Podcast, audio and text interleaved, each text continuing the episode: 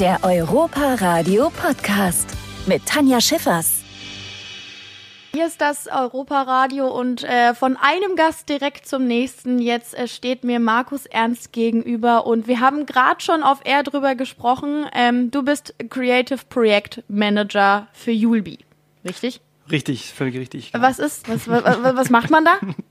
Klar, die Aufgaben sind natürlich vielseitig. Ja. Ähm, beim Projekt Julbi, was wir vor ungefähr anderthalb Jahren begonnen haben, mhm. ähm, standen uns jede Menge Herausforderungen ins Haus. Also du musst dir das so vorstellen, das ist eine Location-based, uh, Free Roaming, Full Body Tracking VR Experience. Und das allein das überhaupt schon mal zu erklären, äh, ja. braucht es eine eigene Jobbezeichnung. Wahrscheinlich. Ähm, nein, also wir haben uns dieses Projekt für diese neuartige Attraktion ähm, komplett selbst ausgedacht. Ähm, vom Attraktionsdesign ähm, bis hin zu den Operations, zu den ganzen Ablaufkonzepten, ähm, über den Inhalt. Das heißt, ähm, wir haben jetzt aktuell zwei Contents, die man in VR erleben kann, Mission Rolantica und Traumatica. Mhm. Die haben wir selber konzipiert mit dem kleinen Team. Die haben wir betreut, die Umsetzung, die ganzen Tonaufnahmen bis hin dann letzten Endes zum Bau des Gebäudes, dem Innenausbau des Gebäudes, Operator-Training, all das. Und ähm, da bin ich als Projektmanager verantwortlich für dieses Projekt und versuche so ein bisschen ähm, alles ähm, zusammenzuhalten okay, und also zu koordinieren. Du, du bist vor allen Dingen organisatorisch da, wahrscheinlich das, das Projekt zusammenzuhalten, das Team zusammenzuhalten, dass Zeitpläne vielleicht auch eingehalten werden. Völlig Sowas richtig, Zeit- auch? und Budgetpläne, ganz genau. Okay. Damit auch alles äh, rechtzeitig fertig wird und dass wir im Rahmen bleiben, genau. Ähm, das heißt, wenn wir jetzt aber nochmal ganz von vorne anfangen, du hast gerade ganz viele Begriffe genannt, irgendwas mit Free Roaming und Full Body Tracking. Also was ist Julbi, wenn man es jetzt wirklich mal auf was auf ein ganz einfaches Level runterbricht? Was was ist Julbi? Okay, ähm, also ich fange in der Regel, wenn ich versuche es zu erklären, fange ich immer so an, dass es eben eine Location-based, Free Roaming, Full Body Tracking VR Experience ist. Und dann erkläre ich das Mhm. so sukzessive. Also Location-based heißt erstmal, du kannst das nicht zu Hause erleben. Was wir hier an Technik auffahren, ähm, das ähm, kannst du zu Hause nicht nachbauen. Ähm, das ist so groß, ähm, das, das kannst du zu Hause so nicht erleben. Das heißt, es ist location-based. Wir haben ein eigenes Gebäude dafür gebaut, das ähm, zwischen dem Hotel Kronasson und ähm, dem Wasserpark Rolantica ist. Und äh, du musst wirklich hierher kommen, um diese Art von VR-Erlebnis erleben zu können. Ähm, das bedeutet location-based. Ähm, dann äh, Free Roaming bedeutet, dass du dich frei im Raum bewegen kannst. Vielleicht ähm, hast du VR schon mal zu Hause ausprobiert, hast einen äh, Gaming-Computer zu Hause und hast zum Beispiel eine HTC Vive, also ein VR-Headset zu Hause. Und da ist es in der Regel so, dass du kabelgebunden bist. Das heißt, die Brille ist an den Computer angeschlossen und du kannst dich nicht wirklich frei im Raum bewegen. Und das ist das, was wir hier machen. Alle Technik, die du brauchst, die trägst du mit dir herum und kannst dich dann frei bewegen. Und das nennt man Free Roaming. Und ähm, damit ihr eine Dimension bekommt, wir haben hier 250 Quadratmeter Fläche, in der du dich frei bewegen kannst. Also das ist schon richtig viel. Auch das wird zu Hause schwierig, das Ja, äh, in der. Dimension nachzubauen. genau. Und Full Body Tracking. Ähm, du hast bestimmt schon mal ähm, von einem Hollywood-Film ein Making-of gesehen. Was man dort eigentlich fast immer sieht, ist Motion Capturing. Ähm, das sind dann die Szenen, wo die Schauspieler äh, oder Schauspieler-Doubles äh, diese lustigen Anzüge anhaben, wo diese vielen weißen Punkte drauf sind. Das können wir mit unseren Gästen hier natürlich nicht machen. Ähm, aber das Prinzip ist ein ganz ähnliches. Das heißt, ähm, die, die, die Körper der Spieler werden mit äh, Markern ausgestattet und diese Marker, die werden von, insgesamt sind es äh, knapp 100 Kameras im Raum erfasst und so kann dann das System nachkonstruieren, okay, linke Hand, rechte Hand und so kann mein gesamter Körper als Avatar in der virtuellen Umgebung dann auch dargestellt werden. Das heißt, ich werde einmal komplett gescannt, ziehe mir den, den Rucksack mit dem Computer auf dem Rücken, dann habe ich ja, glaube ich, noch so Tracker für, für Füße und für die Hände. Und dann bin ich quasi nicht mehr ganz in der reellen, aber in der virtuellen Welt voll vorhanden. Richtig, du tauchst komplett in die virtuelle Welt rein. Und das ist auch etwas, was es oder was Julbi unterscheidet von dem, was du zu Hause erleben kannst. Ähm, zu Hause hat man häufig ein sogenanntes Kopftracking, das heißt, deine Kopfbewegungen, die werden in VR auch übertragen. Aber wenn du an die herunterschaust, dann siehst du nichts. Ähm, und das ist eben der Unterschied hier bei Julbi. Wir haben, wie du schon richtig gesagt hast, wir haben sechs Tracking-Positionen insgesamt. Das ist der Kopf, der Rücken, die beiden Hände und die beiden Füße. Und das führt instinktiv dazu, dass wenn du in VR bist, dann äh, schaust du dir die Hände an und drehst dir deine Hände und stellst Ja. fest, wow, ich bin wirklich, mein kompletter Körper, alles, was ich mache, wird in VR übertragen. Und das sorgt dafür, dass du innerhalb von einer Minute das, was du siehst in der virtuellen Welt, für bare Münze nimmst. Und das ist in dem Moment deine Realität. Ähm, ihr habt gesagt, ihr habt, glaube ich, anderthalb Jahre jetzt an diesem Projekt gearbeitet. Genau, ja, anderthalb. Was war so die Ursprungsidee? Also wo hat man gesagt, hey, Julbi, das, das fehlt der Welt, das fehlt Rust, das fehlt den Leuten da draußen einfach? Also wir haben hier im Europapark ja schon seit einigen Jahren ähm, sehr, sehr gute Erfahrungen gemacht mit äh, VR auf äh, Rollercoastern. Wir stehen ja hier äh, jetzt ähm, direkt äh, neben der Eurosat, neben ja. den Concon Coaster und dort haben wir mit ähm, Valerian Coastiality haben wir einen VR Coaster, bei dem wir zum ersten Mal das Free Roaming Konzept probiert haben. Das heißt, ähm, wer es noch nicht ausprobiert hat, ähm, du hast bei der Eurosat hast du zwei Achterbahnen in einem und äh, du kannst ja auch in VR erleben und du setzt das VR Headset bereits im Bahnhof auf mhm. ähm, und kannst dich dann frei bewegen und steigst auch in VR in den den Achterbahnzug ein. Und da ist so ein bisschen die Idee entstanden, äh, das auf den nächsten Level zu heben. Wirklich eine eigene Attraktion zu bauen, wo es rein um das Thema Free Roaming VR geht. Denn das ist wirklich nochmal eine ganz neue Form der Unterhaltung, was wirklich die meisten noch nicht erlebt haben. Ähm, deswegen, um ein bisschen Eigenwerbung zu machen, kann ich wirklich, wirklich nur empfehlen, das unbedingt mal auszuprobieren. Das heißt, in der Form wird es das wahrscheinlich ja kein zweites Mal geben, wie es das jetzt hier gibt, wie Julbi hier aufgebaut ist. Was würdest du sagen, ist so ein bisschen der USP von Julbi? Also klar, die Technik ist grandios, die Geschichte ist auch toll, aber was ist wirklich das, wofür die Leute herkommen sollten und wo man sagt, hey, das könnt ihr wirklich nur hier erleben? Ja. Also in der Tat ähm, gibt es äh, einige Vorreiter und einige ähm, Unternehmen, die etwas Ähnliches gemacht haben. Mhm. Also ähm, wir orientieren uns da schon an den ganz, ganz Großen. Und ähm, was uns hier in, am Standort Rust einzigartig macht, ist zum einen wirklich die schiere Größe, die wir haben, also dass wir 250 Quadratmeter Fläche haben, in der man sich frei bewegen kann. Und äh, was uns bei der gesamten Planung und Umsetzung dieses Projekts äh, sehr, sehr zugute gekommen ist, ist die Expertise, die wir hier haben mit 45 Jahren Parkerfahrung. Das heißt, mhm. wir wissen, wie man eine Attraktion betreibt. Und ähm, wir wissen auch, wie wir eine Attraktion mit einer hohen Kapazität betreiben. Und das ist wirklich was, wo wir mit Julbi komplett einzigartig sind. Wir haben ähm, Achter-Personengruppen. Ähm, das heißt, bis zu acht Personen können zusammenspielen und das zusammen erleben. Und so schaffen wir eine sehr, sehr hohe Stundenkapazität. Und zwar 48 Personen pro Stunde bei unserem 30-Minuten-Erlebnis. Und dann haben wir noch ein 10-Minuten-Erlebnis und da schaffen wir sogar 60 Personen wow. pro Stunde. Das heißt, dieser, dieser hohe Durchsatz ist wirklich was absolut Einzigartiges. Wir kombinieren in der Attraktion auch ähm, virtuelle Elemente mit physischen, also realen Elementen. Das heißt, es geht dann darum, dass du manche Dinge auch wirklich in die Hand nehmen kannst, wirklich anfassen kannst, was dann noch mehr dazu führt, dass du wirklich in dem Moment wirklich glaubst, du bist da. Wie ist das? Also wenn dann wirklich auch so viele Leute durch dieses, ja, durch Julbi geschleust werden, sage ich jetzt mal, ist es ja wahrscheinlich auch ein recht großer organisatorischer Aufwand, dass da wirklich die Gruppen, ja, sich nicht gegenseitig umrennen, oder? Ganz genau. ähm, dahinter steckt ein ausgeklügeltes Operations-Konzept tatsächlich. Mhm. Ähm, auch wenn der Gast das so nicht mitbekommt, ähm, ist es ein ziemlich durchgetakteter Prozess. Ähm, diesen Prozess, den brauchst du einfach, um diese Menge an Personen ähm, zu managen. Ähm, das gesamte Julbi-Gebäude, das hat etwas über 600 Quadratmeter, ist in einzelne Sektoren aufgeteilt. So musst du dir das vorstellen. Und ähm, wenn die Gäste das Julbi-Gebäude betreten, schon im Empfangsraum beginnt im Prinzip eine Taktung, von der der Gast nichts mitbekommt, aber die für uns operationsseitig sehr, sehr wichtig sind, weil wir genau wissen müssen, welche Personengruppe ist zu welchem Zeitpunkt an welchem Ort. Mhm. Und ähm, in VR bekommst du davon überhaupt nichts mehr mit.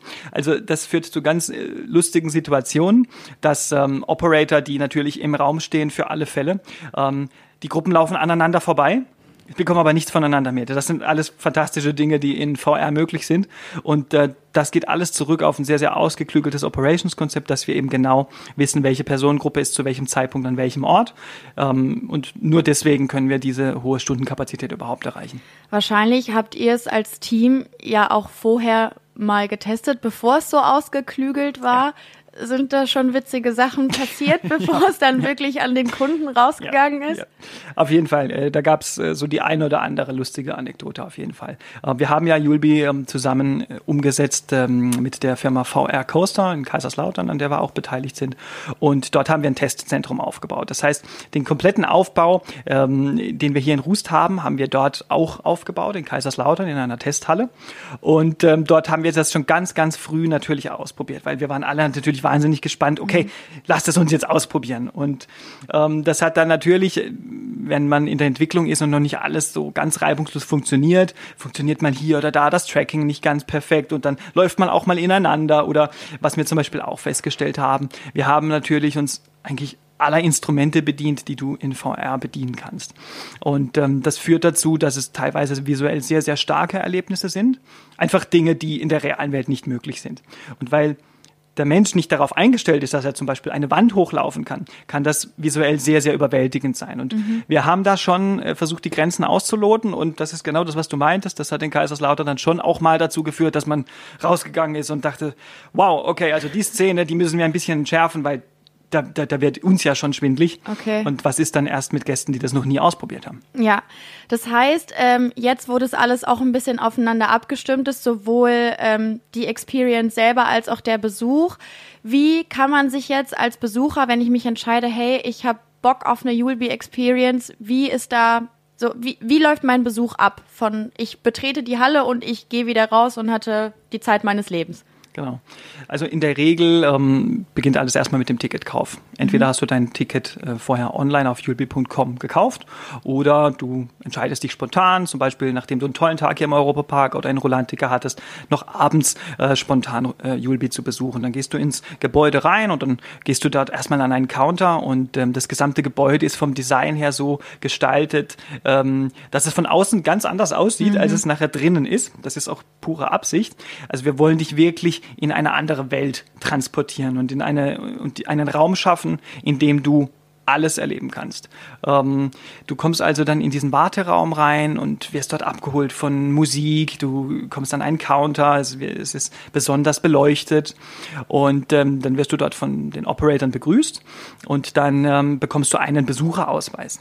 Der Besucherausweis, ähm, der dient dazu, dass du dich an den sogenannten Self-Check-In-Terminals anmelden kannst, ähm, bei denen gibst du dann zum Beispiel äh, deine Kontaktdaten zwecks der Kontaktverfolgung an. Äh, dort kannst du aber auch deinen Avatar, den du nachher in der Experience verkörperst, den kannst du ein bisschen customizen. Das heißt, du kannst äh, Geschlecht wählen, kannst Farbe wählen, kannst dir einen Nickname geben und ähm, dann heißt es erstmal warten. Denn dann muss unser ähm, Besuchersteuerungssystem erstmal berechnen, okay, zu welcher Gruppe gehörst du und wann erfolgt dein Aufruf.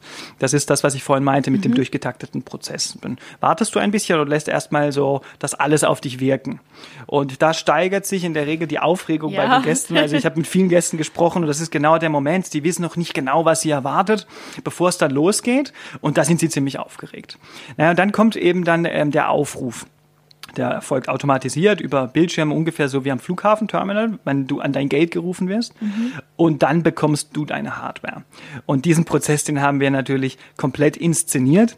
Ähm, das heißt, die, du kommst in einen Raum, äh, wo der Computer schon hängt, wo die Hand- und Fußtracker schon hängt, dein Helm hängt. Und die Operator erklären dir dann genau, was du tun musst. Weil eben viele unserer Gäste sind in dem Moment ziemlich aufgeregt, weil sie es noch nie erlebt haben. Und dann kriegst du genau erklärt, okay, zieh zuerst die Fußtracker an, zieh dann den Rucksack an und so weiter und so fort. Und wenn du dann komplett mit deiner futuristischen äh, Ausstattung äh, eben ausgestattet bist, dann äh, gibt es noch ein kleines Sicherheitsvideo und dann geht es in die sogenannte Pre-Show. Und äh, in der Pre-Show, da wird dir nochmal erklärt, ähm, was du hier eigentlich genau machst, was eigentlich deine Mission ist. Denn wir haben ja hier die Mission Rolantica und mhm. wir werden ja hier vom Adventure Club of Europe auf eine Reise geschickt. Und dann bekommst du erstmal alles erklärt, was du für deine Mission brauchst. Ich finde es eine ganz gute Überleitung. Dann lass uns doch einfach auch mal über die Experience Mission Rolantica sprechen. Die dauert 30 Minuten. Ähm, wie ist das? Also was genau, was genau erlebt man da, diese 30 Minuten? Also die Mission Rolantica, die fügt sich nahtlos in das Rolantica Story Universum ein, was wir mit unserer Romanserie, mit dem Musical und mit der kompletten Story des Wasserparks mhm. schon eingeführt haben.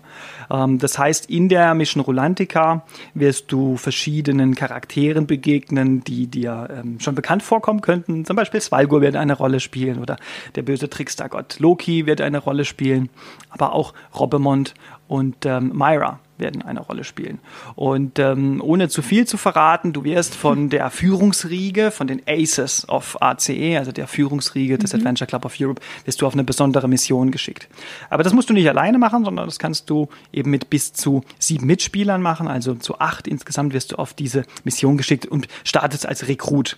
Und ähm, du wirst in der Zeit zurückreisen auf die sagenumwobene Insel Rolantica und Du musst natürlich die Quelle des Lebens verschließen. Ah, okay. Also musst du die Quelle des Lebens erstmal finden. Ja. Und dann ähm, wirst du sie möglicherweise verschließen und ähm, dann könnte dir möglicherweise Loki begegnen. Hm, äh, aber ohne zu viel zu verraten, ähm, auch Svalgur wird äh, eine Rolle spielen. Mhm. Und dann ist es ein sehr, sehr interaktives, kooperatives Erlebnis. Also es ist ähm, nicht zu vergleichen mit einem, mit einem Ego-Shooter oder etwas. Es ist auch kein Spiel im klassischen Sinne. Es ist eher eine Mischung aus äh, vielleicht einem Exit Room Mhm. und ähm, einem begehbaren Film. Also es ist wirklich eine interaktive Experience. Das ist auch für die ganze Familie geeignet. Also ähm, ab 14 Jahren kann das wirklich jeder erleben, äh, jung, alt äh, ist für alle gedacht und es ist kooperativ. Du musst miteinander sprechen. Du musst sagen, okay, schau du mal da und ähm, es gibt auch physische Gegenstände, also nimm du mal den Gegenstand und geh mal dahin oder so.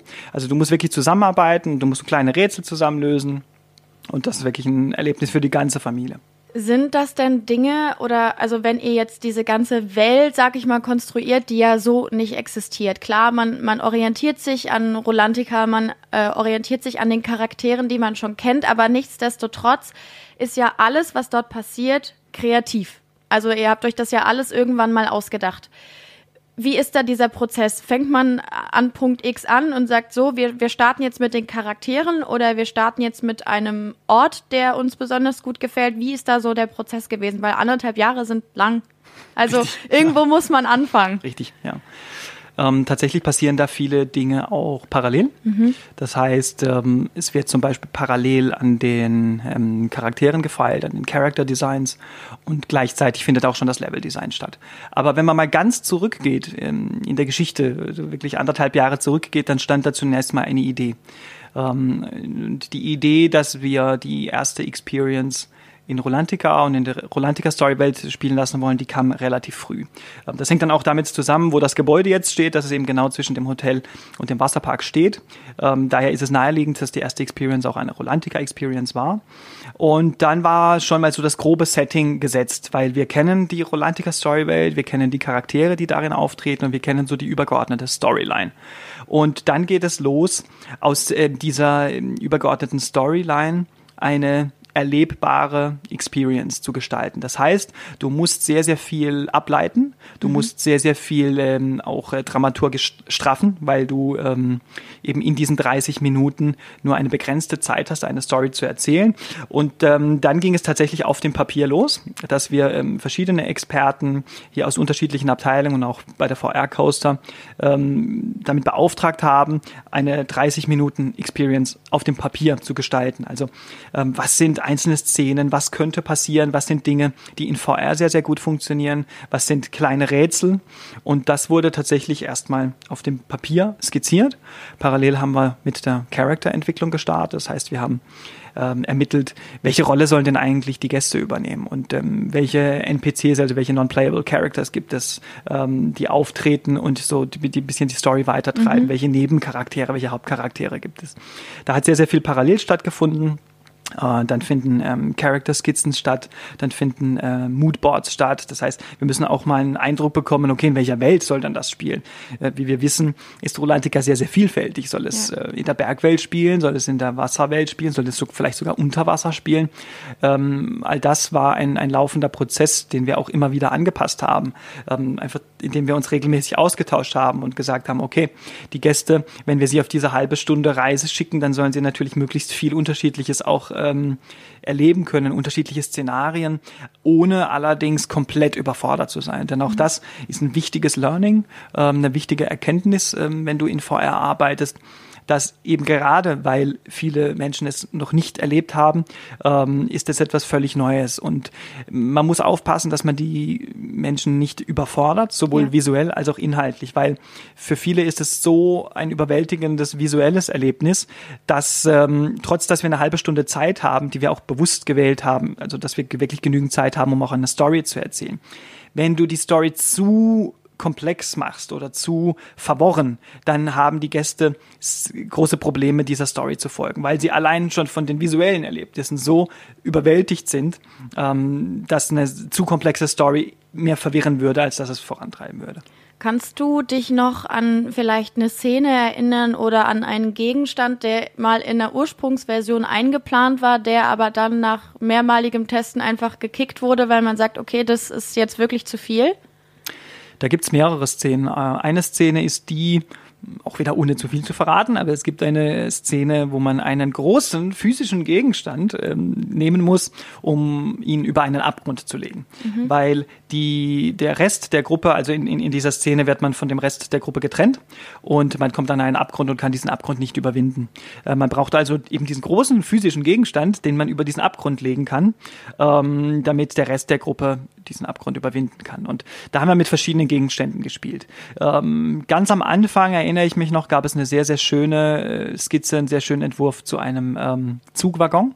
Mhm. Der ähm, ein Zug, der, der entgleist war und dann war noch dieser Waggon, der da in der Szenerie rumliegt und dass dann dieser Waggon genommen wird. Und da haben wir auch rumexperimentiert und ähm, letzten Endes ähm, war es eher Story getrieben dass es dann ähm, nicht dieser Waggon wurde, sondern äh, der andere Gegenstand, den man dann in Julbi erleben kann. Äh, aber das waren tatsächlich solche Sachen, da haben wir diskutiert, da haben wir rumprobiert, wir haben auch schon erste Dinge visualisiert und dann einfach in diesem gemeinsamen Prozess dann beschlossen, okay, äh, lass uns da lieber ähm, diesen Gegenstand nochmal austauschen. Das wird besser in der Story funktionieren, das wird besser in dieser Umgebung pass äh, funktionieren, weil es einfach besser in dieser Umgebung passt. Und davon gab es einige Momente. Es gab auch einige Szenen, die wir entschärfen mussten, weil wir eben in Kaiserslautern selbst beim Durchlaufen, beim Testen gemerkt haben, okay, ähm, wenn, wenn du wirklich ein VR-Veteran bist und ähm, ja. dann kannst du das machen, weil du dann auf diese Art von visuellen Effekten vorbereitet bist. Wenn mhm. du es aber noch nie gemacht hast, ähm, dann ist es vielleicht zu stark. Also da mussten wir die eine oder andere Szene mussten wir da auch entschärfen, auf jeden Fall. Das heißt, ihr wart aber auch im ständigen Austausch vielleicht auch darüber, dass man sagt so, hey, wir haben ganz, ganz tolle Ideen. Wie viel ist davon überhaupt technisch umsetzbar? Oder? Also das war ja auch noch wahrscheinlich ein Faktor, der mit reingespielt hat. Man kann ja die tollsten Ideen haben, aber sie müssen ja letztendlich, also letztendlich auch umgesetzt werden können.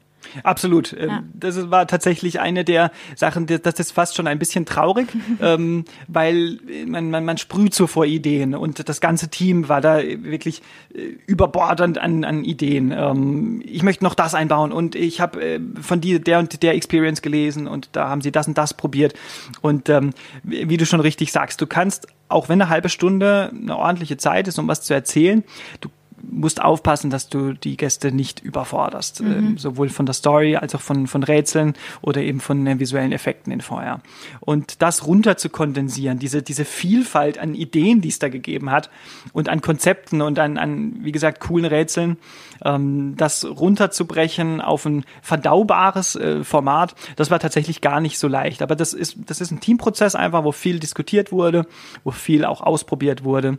Und ähm, es ist auch jetzt noch ähm, wo die Attraktion schon eröffnet ist, ähm, ist es immer noch ein, ein laufender Prozess. Das heißt, man kann eigentlich sagen, Julbi wird auch jetzt, nachdem es schon eröffnet ist, immer noch jeden Tag besser, weil wir immer noch Veränderungen durchführen und immer noch anhand des Gästefeedbacks zum Beispiel mhm. merken, okay, ähm, die Szene ist zum Beispiel immer noch zu stark, äh, wir müssen sie zurücknehmen, dafür können wir an einer anderen Stelle ein bisschen äh, die Schrauben anziehen und es ein bisschen ähm, härter oder ein bisschen schwieriger machen zum Beispiel. Das heißt, auch jetzt verändert sich dieses, ähm, dieses Produkt immer immer noch von Tag zu Tag und wir machen immer noch Verbesserungen hier und da.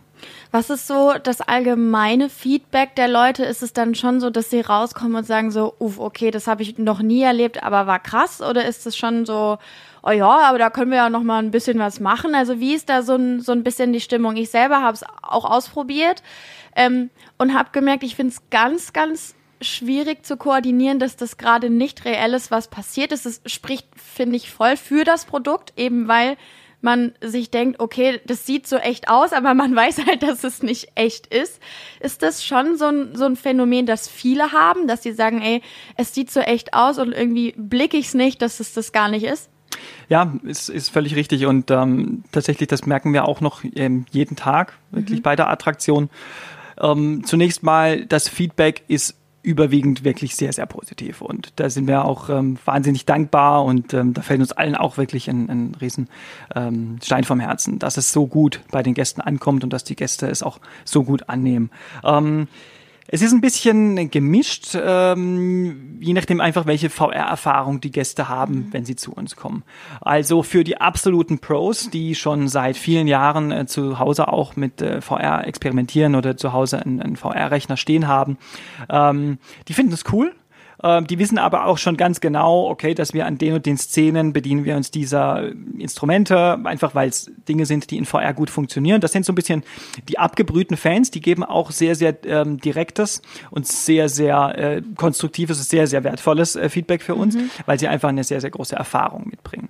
Ähm, daneben stehen äh, die Gäste, die kaum oder gar keine VR-Erfahrung haben und für die ist natürlich umso mehr wirklich sehr, sehr überwältigend. Also wir haben einige Gäste, die äh, rauskommen, nachdem sie die Hardware abgelegt haben und sich erstmal hinsetzen müssen. Ja. Die erstmal äh, den Kopf schütteln müssen und sagen müssen, okay, äh, jetzt war ich irgendwie eine halbe Stunde weg, Aha. jetzt muss ich erstmal, jetzt ist das wieder real und damit muss ich jetzt erstmal wieder klarkommen, äh, dass ich keine Wand hochlaufen kann und sowas. Also haben wir tatsächlich auch. Und ähm, was wir auch immer wieder feststellen im Attraktionsbetrieb ist, dass eben das, was dir in dieser virtuellen Welt vorgespielt wird, ist in dem Moment für dich so real, mhm. dass dein Gehirn komplett überlistet wird. Klassisches Beispiel Höhenangst. Mhm. Natürlich spielt das Thema Höhe, es ist ein sehr dankbares Thema in VR, weil du Höhe bzw. Abgründe sehr, sehr gut in VR abbilden kannst. Und ähm, es geht mir selbst auch so. Ähm, ich bin jetzt nicht frei von Höhenangst, ganz und gar nicht. Und wenn du dann eine Szene in VR hast, die eben genau mit diesem Element spielt, dann ist das schon so gewollt, weil es ein, weil es ein dramaturgisches Element ist in dem Moment. Ähm, aber wenn jetzt jemand wirklich sehr, sehr starke Höhenangst hat, dann kommst du wirklich an diesen Moment, wo du bei diesem Abgrund stehst und dein Gehirn dir natürlich sagt, ich stehe in einer Halle. Der ja. Boden ist komplett plan. Mir kann überhaupt nichts ja. passieren. Aber mein Gehirn sagt mir, okay, ich stehe vor einem Abgrund. Ähm, mhm. Und, und, diesen Konflikt, sich dann wirklich zu überwinden, ähm, das kommt schon dem, dem realen Erlebnis sehr, sehr nahe. Und wir haben wirklich Gäste, die dann äh, eben von der Gruppe assistiert werden müssen, wo dann jemand von der Gruppe sagt, hey, du schaffst das, komm, komm, lauf mir hinterher und wir schaffen das zusammen, wir laufen da drüber oder so. Also das erleben wir wirklich jeden Tag. Hast du, also wahrscheinlich kann man nicht, könnte man es nicht mal mehr an fünf Händen abzählen, wie, wie oft du schon äh, diese Experience gemacht hast. Gibt es trotzdem immer noch eine Stelle, auf die du ganz besonders stolz bist, die du ganz besonders gut gelungen findest auch? Ja, die gibt's auf jeden Fall. Also ähm, das geht schon damit los, dass ähm, was ich sehr, sehr mag, ist ähm, nach der Pre-Show auch da wieder, ohne zu viel zu verraten, wenn ich auf der Insel Rolantica ankomme, mhm. habe ich diesen sehr, sehr schönen äh, Establishing Shot. Das heißt, ähm, ich fliege einmal über die komplette Insel, ich habe ein Wahnsinnspanorama und auch wenn es von der Spielmechanik her jetzt nicht der anspruchsvollste ähm, Moment in der Experience ist, so ist es dennoch was, was für mich ähm, die Möglichkeiten von VR und der mhm. virtuellen Realität eigentlich mit am besten beschreibt. Denn es offenbart sich dir in dieser Szene ein Panorama, was einfach unglaublich ist. Und ähm, du schaust dich einfach erstmal nur um und erfreust dich an dieser Umgebung. Und ähm, das kannst du 365 Tage im Jahr im Julbi-Gebäude machen, ob es draußen 40 Grad hat oder ob es draußen schneit. Du bist in dem Moment in einer ganz anderen Welt mhm. und du mhm. schaust dich erstmal um und, und, und bist begeistert von dem, was du dort siehst. Und nur dieser Fakt, dass du dich in dieser Welt frei bewegen kannst, das ist für mich immer noch eine ganz, ganz starke Szene, auch wenn zu dem Moment noch gar nicht wahnsinnig viel passiert. Ja. Aber einfach nur zu wissen, ich bin jetzt für diese paar Minuten, ich bin jetzt an dem anderen Ort, ich kann mich hier umschauen, ich kann das auf mich wirken lassen, ich kann die Geräusche auf mich wirken lassen. Das finde ich schon so magisch und ich finde, das zeigt sehr gut, was mit VR einfach möglich ist. Du kannst in der virtuellen Realität an jeden denkbaren Ort reisen. Ob der in der Zukunft liegt, ob der in der Vergangenheit liegt, ob es den vielleicht gar nicht mehr gibt mhm. oder noch gar nicht gibt. Ähm, du kannst das alles machen. Und ähm, das ist immer noch für mich etwas so beeindruckendes, was mich auch immer wieder inspiriert zu, zu, zu neuen Ideen. Was kannst du in Zukunft noch für Geschichten in VR erzählen?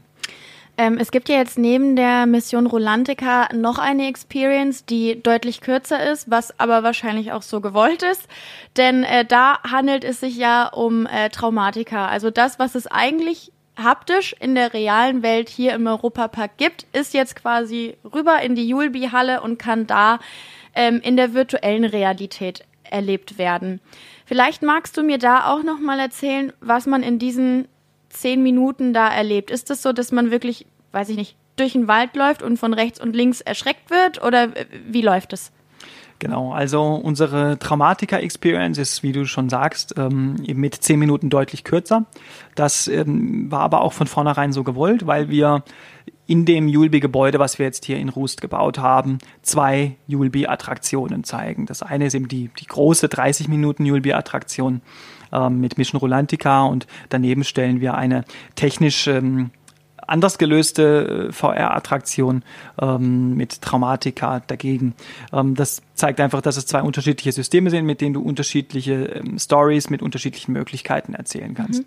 Und die Traumatika-Experience, die zahlt eben auf genau das ein, was du beschrieben hast, nämlich auf ähm, all das, was wir in den vielen Jahren äh, Horror Nights gelernt haben. Also was sind ähm, Mechanismen, die sehr, sehr gut in der realen Welt funktionieren ergänzt um das, was du in der virtuellen Welt machen kannst, was du in der realen Welt nicht machen kannst. Also zum einen, weil du es mit den Gästen nicht machen kannst ja. oder äh, weil es einfach physikalisch nicht möglich Aha. ist. Ähm, dazu gehören Elemente wie das ähm, physische Gesetzmäßigkeiten aufgehoben sind zum Beispiel.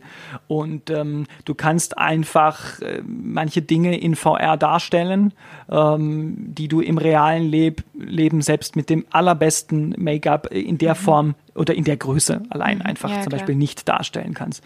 Und da geht es in der Traumatica Experience Kurz zusammengefasst, äh, mein Kollege Sebastian Rosenbaum, der fasst das immer sehr, sehr schön zusammen. Äh, es geht zehn Minuten einfach nur darum zu überleben.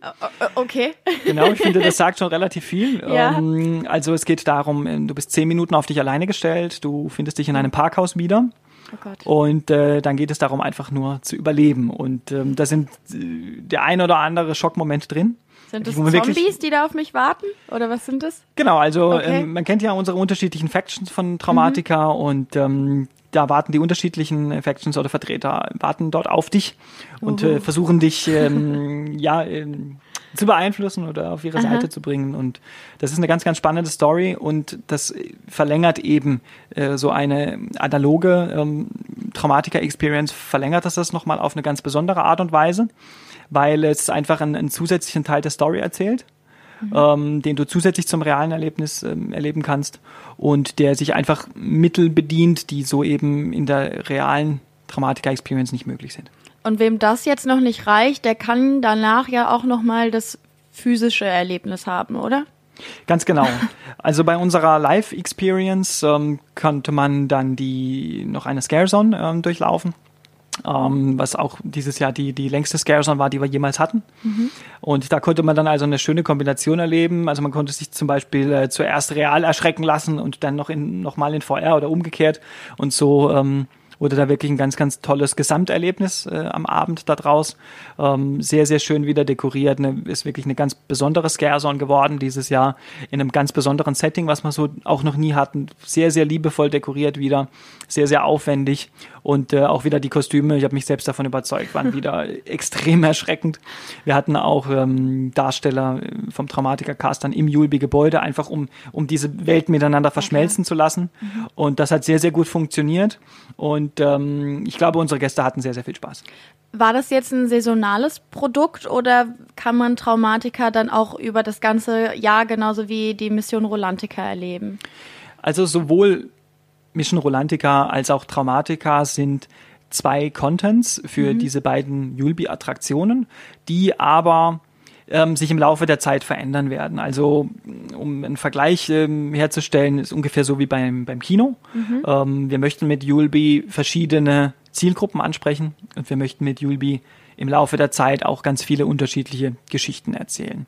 Und genauso wie du ins Kino gehst und du dich auf der Programmtafel entscheidest, möchte ich heute eher die Liebeskomödie anschauen oder möchte ich den Actionkracher oder möchte ich einen Horrorfilm anschauen, äh, so haben wir bewusst ähm, diese beiden Experiences Mission Rolantica als Familienexperience angelegt und Traumatica als Horror-Experience für Erwachsene. Ähm, das wird sich aber einem Wandel unterziehen. Das heißt, du wirst die Traumatica-Experience ähm, jetzt auch noch in der nächsten Zeit erleben können, also auch wenn äh, Halloween ähm, und der Herbst vorbei sind. Ähm, aber wir arbeiten jetzt schon an zukünftigen Experiences, sowohl für das große 30-Minuten-System als auch für das kleinere 10-Minuten-System, weil es einfach so unglaublich viele Geschichten gibt, die es in VR zu erzählen gilt, sei es jetzt ähm, aus der Kunstgeschichte oder sei es seines ähm, berühmte ähm, Begebenheiten, historische Ereignisse. Ähm, VR bietet dir so viele Möglichkeiten, in der Zeit zu reisen, dass du so viele Geschichten erzählen kannst. Und irgendwann, und da arbeiten wir jetzt schon daran, ähm, soll wirklich Yulby VR für Groß und Klein, für jedermann und jeder Frau sein, dass du ins Julbi-Gebäude kommen kannst und sagen kannst, okay, heute möchte ich in der Zeit zurückreisen oder heute möchte ich erschreckt werden oder mhm. heute möchte ich eine Musikexperience erleben. Also so arbeiten wir schon an ganz, ganz vielen unterschiedlichen Contents und da darf man gespannt sein, weil sich das im Laufe der Zeit ändern wird und dann auch immer wieder neue Inhalte dann dazukommen. Kannst und darfst du vielleicht jetzt schon hier so ganz inoffiziell verraten, in, in welche Richtung vielleicht die nächste Experience gehen wird? Also genau. wir haben jetzt Horror und wir haben ja. Rolantica. Also laut deiner Auffassung müsste jetzt irgendwas mit Liebe kommen.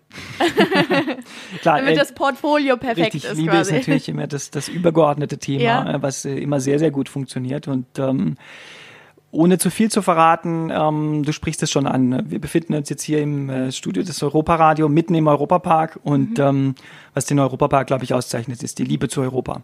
Entschuldigung. Und die Liebe zu Europa ist auch Inhalt ähm, einer möglichen äh, zukünftigen ja. Experience. Also es wird auf jeden Fall ähm, im Laufe der Zeit die Rolle spielen, die Liebe zu Europa zu zeigen, ähm, vielleicht unterschiedliche Orte in Europa zu zeigen, äh, was schon sehr, sehr gut in unserem Voletarium mit unserem Flyover Europe ähm, Film funktioniert.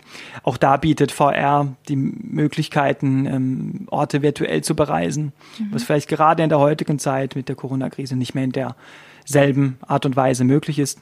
Und da bietet VR ganz, ganz viele tolle Möglichkeiten. Und ich sage nicht, dass das jetzt schon die nächste VR-Experience wird, aber es ist mir ganz persönlich ein großes Anliegen und ein großer Traum, äh, diese vielen, vielen, unendlich vielen tollen Orte, die es in Europa, aber auch auf der ganzen Welt gibt, auf eine Art und Weise virtuell erlebbar zu machen und da die Möglichkeiten ähm, von VR wirklich voll auszunutzen. Wo wollt ihr mit Julbi hin? Ist das was, was äh, potenziell immer hier in Rust angesiedelt werden soll? Oder ist es auch was, was man vielleicht dann irgendwann mal verkaufen kann und sagt, wir machen da noch einen Standort und da noch einen Standort? Oder ist es wirklich nur für die Leute, die hier äh, zu uns in die Nähe des Europaparks kommen? Mhm. Dadurch, dass Julbi ein Projekt der Magnext ist, mhm. ist äh, Julbi als Produkt von vornherein angelegt worden, um verkauft zu werden. Natürlich ähm, starten wir jetzt hier erstmal mit unserer Attraktion hier in Rust, die auch bewusst neben dem Europapark und neben dem Wasserpark Rolantica zu positionieren ist. Das heißt, es gehört weder zum Europapark noch zu Rolantica dazu. Es ist eher ein verbindendes Element, mhm. ähm, steht aber für sich allein. Das heißt, es ist eine eigenständige Attraktion. Und ähm, das gesamte Gebäude mit der gesamten Inneneinrichtung, der gesamten Thematisierung, Musik, der Technik, der äh, Operations, ähm, All das haben wir so konzipiert, dass es gleichzeitig auch als Showcase funktioniert. Das heißt, ähm, seit der Eröffnung haben wir schon viele Geschäftskunden, potenzielle Geschäftspartner gehabt, die hier in Rust äh, unseren Flagship Store sozusagen besucht haben mhm. und sich unsere beiden Produkte, eben die 30 Minuten Experience und die 10 Minuten Experience angeschaut haben. Und wir haben es so konzipiert, dass du es schlüsselfertig so auch kaufen kannst. Also okay. von der Musik bis zum Merchandising-Artikel, der am Ende dann dazugehört, kannst du das alles so kaufen. Apropos Musik, ähm, falls irgendwann mal angedacht werden sollte, tatsächlich irgendeine musikalische Experience zu machen, möchte ich jetzt darum ich bitten, höre. dass unser Europaradio auch Austragungsort einer solchen Experience ist, weil schön ist es hier ja. Und ich bin mir sicher, dass man das auch genauso gut in der virtuellen Realität vielleicht sogar abbilden kann. Kann man auf jeden Fall, Ne? ja, wer weiß. Also das vielleicht dann jetzt einfach mit in den Pot der Gut, Ideen okay. schmeißen. Ja. Vielen Dank, dass du da warst, Markus. Äh, es hat Spaß gemacht. Ich glaube, wir haben noch mal ein paar Sachen erfahren, die wir vielleicht so über Julbi und das Produkt noch gar nicht so richtig wussten. Auch gerade, weil man noch so ein bisschen, ja, über den Entstehungsprozess gesprochen hat, ne? dass man sagt, okay, da haben wir vielleicht das und das geplant. Ja gut, aber das ist in der finalen Version dann rausgeflogen und so. Also vielen Dank, dass du dir die Zeit genommen hast. Das äh, war schön. Vielen Dank für die Einladung und ja, hoffentlich bis zum nächsten Mal. Bis zum nächsten Mal. Danke dir. Der Europa Radio Podcast mit Tanja Schiffers und Jörg Schött.